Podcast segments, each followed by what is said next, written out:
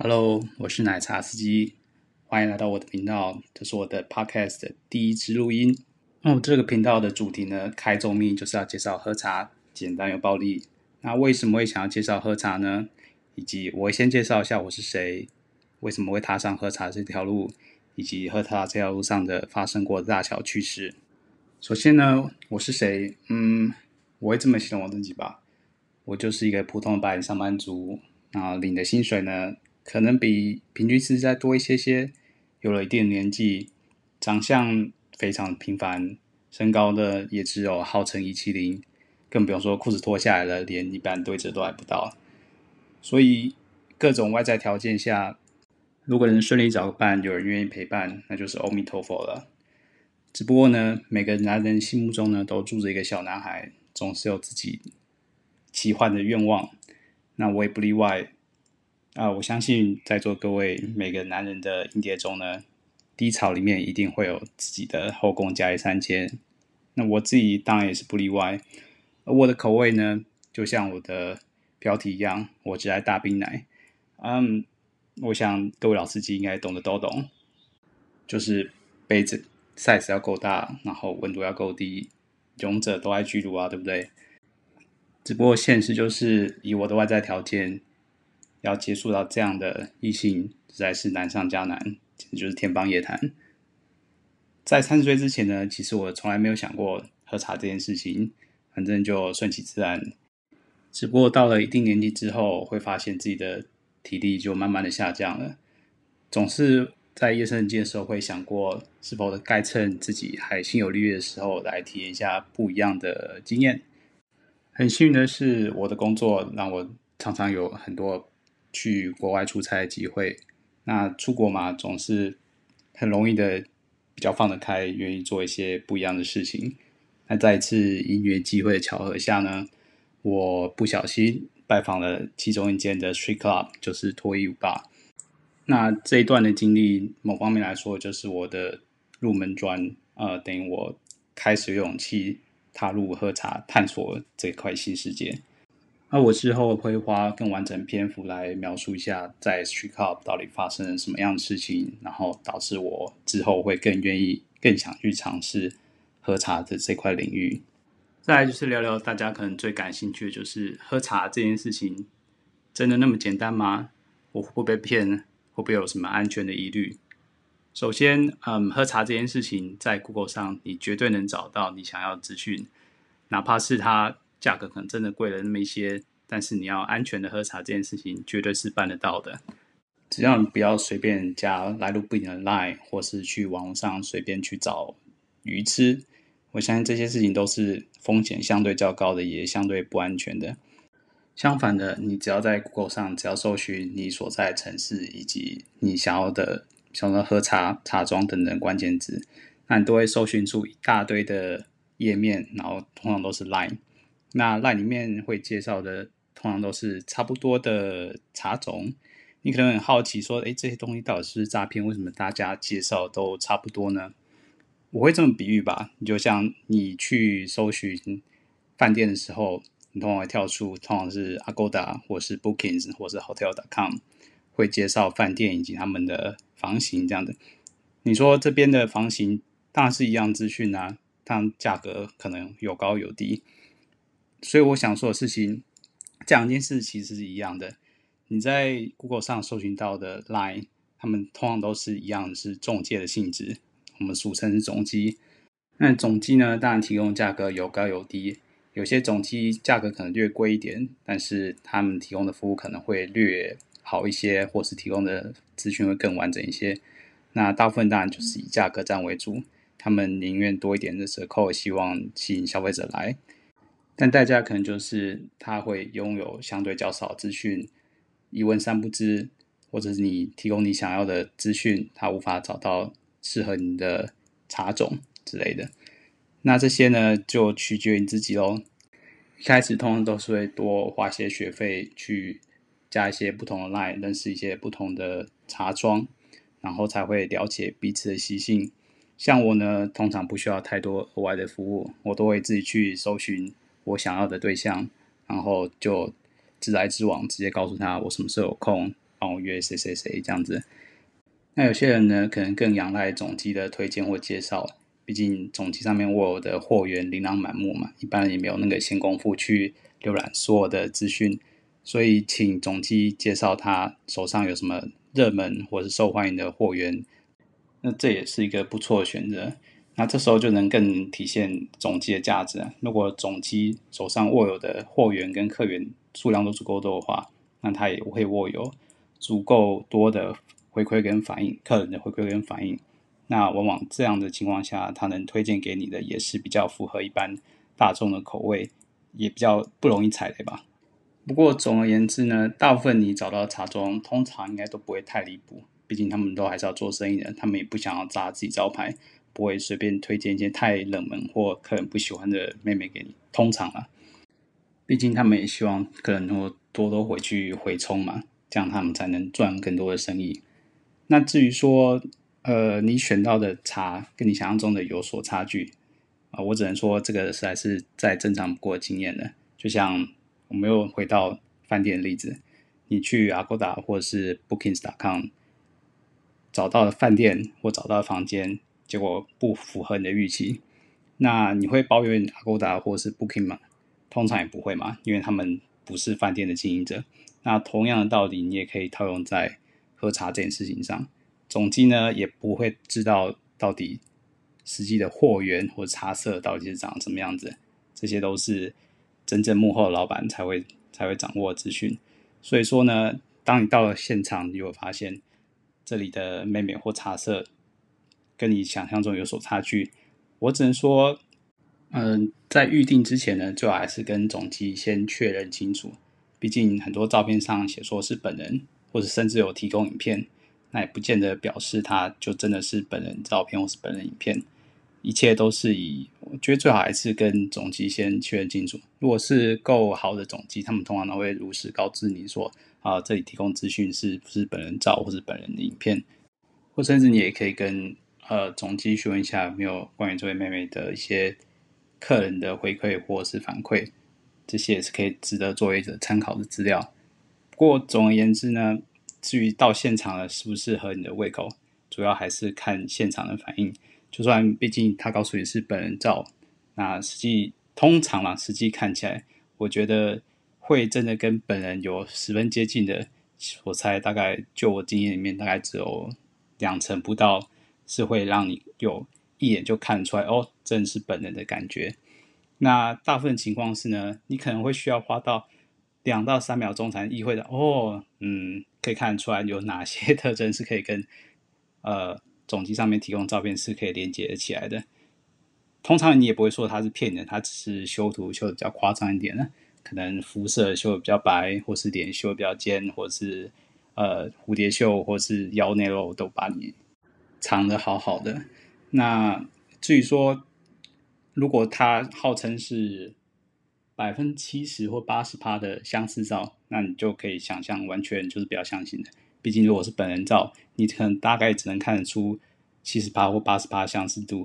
那万一他再给你一个相似照，也是七十八跟八十趴，那啊、我只能说，通常情况下你完全不会联想起来，就是所以。合理的情况呢，尽量尽量还是不要找好成相似照或者什么的。如果你真的很有兴趣，你还是可以去现场。那一切都以现场的感觉为主。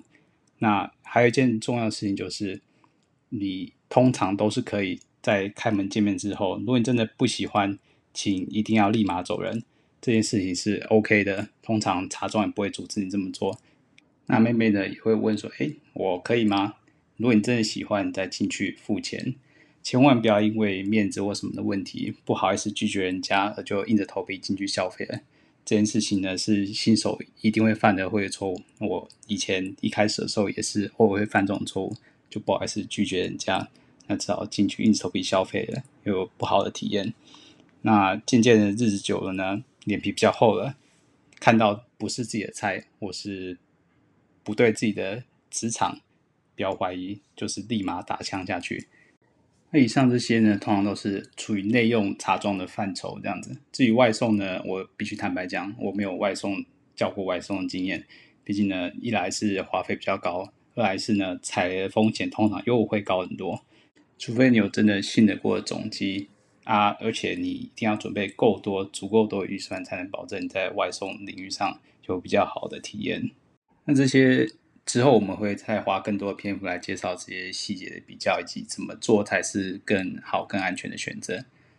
总之，对新手来说，最安全的或 CP 值比较高的还是内用。内用选择可能会比较多，然后相对也比较安全，价格也比较合理。你只需要先去网上搜寻总机的资讯，嗯尝试个加个两三个以上的总机，互相一下比对一下彼此的资讯差别。如果你找到资讯呢，通常是差不多的，那恭喜你，你应该是找到相对正常的总机。那不能排除说有一些总机可能有比较特殊的一些货源，这些是这也是有可能的。不过为了安全起见呢，你最好还是找一些大众款的货源，毕竟这通常比较保证你找到是正确的。那找到正确呃相对正常总机之后呢，你可以比较价格，或是比较彼此之间服务，找到对的感觉对的总机。这件事情呢，一回生二回熟，其实做了几次，你就会发现。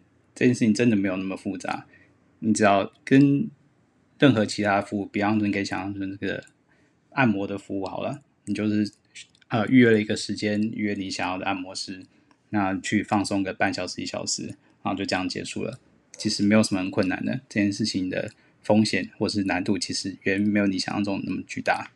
那有些人呢，可能对卫生或是这方面的比较有疑虑。那首先呢，在外游玩最重要的一定是安全第一，请一定要记得做好安全措施，就是记得要带套。那至于太奇怪或太危险的性行为呢，也尽量不要去尝试，比方说肛交之类的。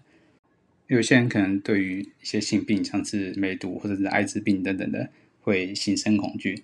但其实事实上呢，只要你身上没有伤口，就算你是进行不安全的，比方说无套的性交。其实得到艾滋病的几率呢，其实也是没有那么高。那更遑论如果是接吻或是口交之类的行为等等。但为了安全起见呢，最好还是带上保险套。毕竟还有其他一些性病其实是更麻烦的，比方说像是梅毒、淋病或是菜花等等的。如果金钱上允许的话呢，你也可以去施打 HPV 的九价疫苗，可以进一步的避免感染菜花几率。其实如果你只有就算只有带套的话呢，其实也能隔绝大部分感染性病的风险。那保险起见，最好还是在从事这样的行为之前呢，检查一下你的对象或者你的妹妹身上什么皮肤或是味道上的异状。大部分的情况呢，你都是可以从外观或者从味道上来区分出来的。那至于妹妹或是茶庄本身呢，其实他们对这些事情也是相对还是会注意的，毕竟有健康的。呃，资产才是赚钱的本钱，所以他们也不会放任这些情况而视而不见的。总之呢，就是要注意安全，安全第一，记得要带套，然后不要从事一些奇怪的性行为。那从事性行为之前呢，也是用眼睛或是用鼻子去感受一下有没有奇怪的异状。那心有余力的话呢，也可以去施打疫苗，或是呃定期检查，我觉得这也蛮重要的。以上这些呢，就是关于呃卫生教育这一块的一些。心得的感想，那如果有不正确的地方呢，啊，请多多指教这样。最后，我们要来聊一下，应该是心理的坎吧。我觉得这块应该是蛮多人不敢踏出去的理由之一。特别是如果你有另外一半，或是有女朋友的时候，大家都可能会质疑说：“哎，你既然已经有对象，为什么还要花钱出去从事这样会对道德上会有争议的一些行为呢？”嗯，我想我可以。大概举个例子来说好了，就像，比方说你是一个很喜欢吃、懂得吃的饕客，那你的另外一半呢，可能就对吃比较没那么讲究，喜欢随便吃、简单吃，煮个泡面就能满足的。那这方面呢，你们两个就不一样的想法了。那你呢，也不是整天只会想要吃高档的食物，你只是想偶尔想要尝鲜一下，比方说吃个牛排啊，或吃个披萨之类的。或者尝尝鲜，你也不想要每天三餐都大鱼大肉，但是呢，这愿望却又很难满足。毕竟呢，如果要求你的另一半来想办法变个牛排或披萨出来，这样好像不太实际。人家对这也不讲究，更不要说强求他们做出这样的料理了，到时候做出来不好吃，又伤了和气，两败俱伤。但你如果就只是想要去偶尔去外面尝尝鲜的话呢，通常会被人家质疑：诶，你的另一半没有准备吃的给你吗？你会说：嗯，有啊，但是就是简单弄一些炒饭或是面之类的简单的食物，反正就有的吃就好啦，你还写那么多，对不对？但对一个讲究吃来说，他们也无非只是想要一个月出去吃一两次不一样的食物，尝尝鲜，享受一下没有体验过的感觉。但对不在意吃的，或是觉得在吃上面有洁癖的人，就觉得这件事是无法容忍的。但对饕客而言，他们就算喜欢吃，他们也不会因为这家餐厅的厨师太厉害了，所以想要把他娶回家当另一半。这件事情对饕客来说是可以分很明白的，但我知道。对很多人来说，这件事情是没有办法被混淆的。那我在这边也不是想说到底哪个观念是对的，哪个观念才是错的。我只是想说，嗯，这也大概是我开设这个频道的一个目的吧。就说我并不是在推广喝茶才是好的，或是喝茶是错的，或怎样。我只是抒发我自己的一些想法。我只在网络上或者论坛上看到太多太多这样的言论了。比方说，老婆在生产后呢，就不给碰啊，性行为都不肯给啊，就算做牛做马，家事、三机全部都买了，婚姻还是救不了，永远都是在性生活方面有不美满的地方，或是你真的就是一个长得非常普通啊，也没有什么沟通技巧的男性，那对于交女友这方面有很大困难，但对性方面又有很多各式各样的幻想等等之类的。那我想，食色性也嘛。今天我拿食物来做比较，就是表示说，性这一块事情，对，至少对男生来说，其实也是一个不可或缺的一个环节吧。那我觉得，与其让这方面的需求或是欲望已经大过于会影响到你的日常生活以及跟人与人之间沟通的话，我觉得去尝试其实也不是一个什么多不堪的选项。毕竟，性产业已经由来已久。是一个非常古老的产业，你的需求大家都知道，那你也不孤单，那就不妨去抒发一下，或者去体验一下。也许体验之后，你就觉得哦，原来这件事情就是这么样子，你就之后不会再想东想西，或是也不会再跟你的另一半提一些奇奇怪怪的要求，他们不想做的事情，这样换来更和缓的气氛。也许之后事情会有转机，因为跟你谈性也说不定。不过我觉得，除了在如何找到呃抒发管道以及如何注重安全之外呢，我觉得走这条路之前最重要的一件事情就是你必须对从事这样的行为有一个正确认知，就是请务必把它当成一个大概类似休闲娱乐这样范畴就好，请不要在上面投注过多的时间和精力。比方说呢，有些人可能会把呃喝茶这件事情当成是女朋友的一个替代品。我觉得这应该是一个非常错误的理解。你如果需要一个人的陪伴呢，请还是花时间去思考一下自己想要对象是什么，好好去经营一下如何跟异性正常的相处，而不是满脑子只有把姓氏跟女性这件事情连接在一起而已。如果你只把呃跟茶庄的妹妹相处，把她代替成女朋友的话，相信我，你会在这边上面得不偿失的。毕竟人家出来是工作，第一目标就是赚钱而已。他如果愿意在呃提供服务这段时间跟你有任何上的交流，那一切都是服务的范围而已。请不要在这上面对对于这上面的服务有什么多余的想象。如果你太投入过太多在呃妹妹身上的话，小心你会人财两失。这也不是什么稀奇的案例了。那至于有伴侣的人呢，那你就要好好思考，你这边。来这边消费的只是一个生活中的调剂，而不是一个呃逃避所有问题的避风港。今天如果你对你的另一半或者你的伴侣有什么观念或沟通上的问题，请还是以解决这些问题为优先的，建立良好的沟通。那若真的在性事上有什么无法满足或无法配的地方呢，那你在呃衡量自己的时间或自己能力，做合理的行为。比方说，一开始先给自己规划，比方说一个月或一次或两次的实验，有一定的金额。那如果你发现你有对这件事情上瘾了，或者觉得需求越来越多的话，那请也好好审视一下自己的情况。如果必要的时候，那还是请去找专业的医师做心理的咨商，毕竟这件事情呢，你总不会想说，今天换个角度来说好了，今天就算只是打电动，如果你一个礼拜安排自己打电动的时间远远超出你自己的预期，影响到你的生活，影响到你跟你相处的人，这件事情再怎么样都不会是一个好的结果。那更遑论说是喝茶这件事情呢？所以说，该负的责任还是要负。今天你有不同的角色，比方说你是男朋友、老公或是爸爸，你该成为的角色，你还是先把你本分的事情先做好。这些休闲娱乐呢，通常都在这些责任之下。当你能好好完成你的责任，你心有余的时候，再花一点小钱去满足你梦想，我觉得这才是比较合理的规划。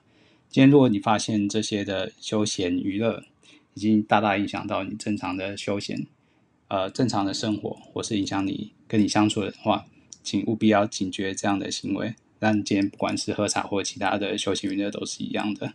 所以今天举个例子来说好了，今天假设我们已经去喝一杯好茶，晚上回来呢，如果老婆或是另一半想要怎么办？这时候当然是要负责的时候啦，该交作业还是得交的。这个勿忘中啊，不是，勿忘初衷啊，对不对？那好的，以上这些就是我今天第一个想要开始的话题。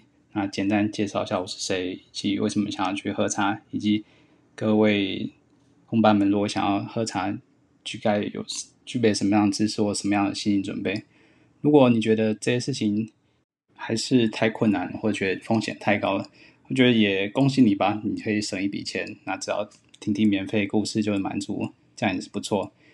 不过，如果你觉得真的很有兴趣，想要试试看，我就尽量分享一些我个人经验、踩过雷以及有什么事情应该注意的。那这些经验呢，不仅限于国内，也包括国外。毕竟很多国家对于喝茶这件事情是合法的，或者甚至比较宽容的态度。甚至你会讶异到，有一些呃比较先进的国家，他们在喝茶这件事情的消费上，甚至是相对合理蛮多的。那以后这些我再慢慢介绍给大家，所以大家如果有兴趣的话，记得关注我这个频道啊。那今天的分享就在这里了，那我们下次再发车啦，大家拜拜喽。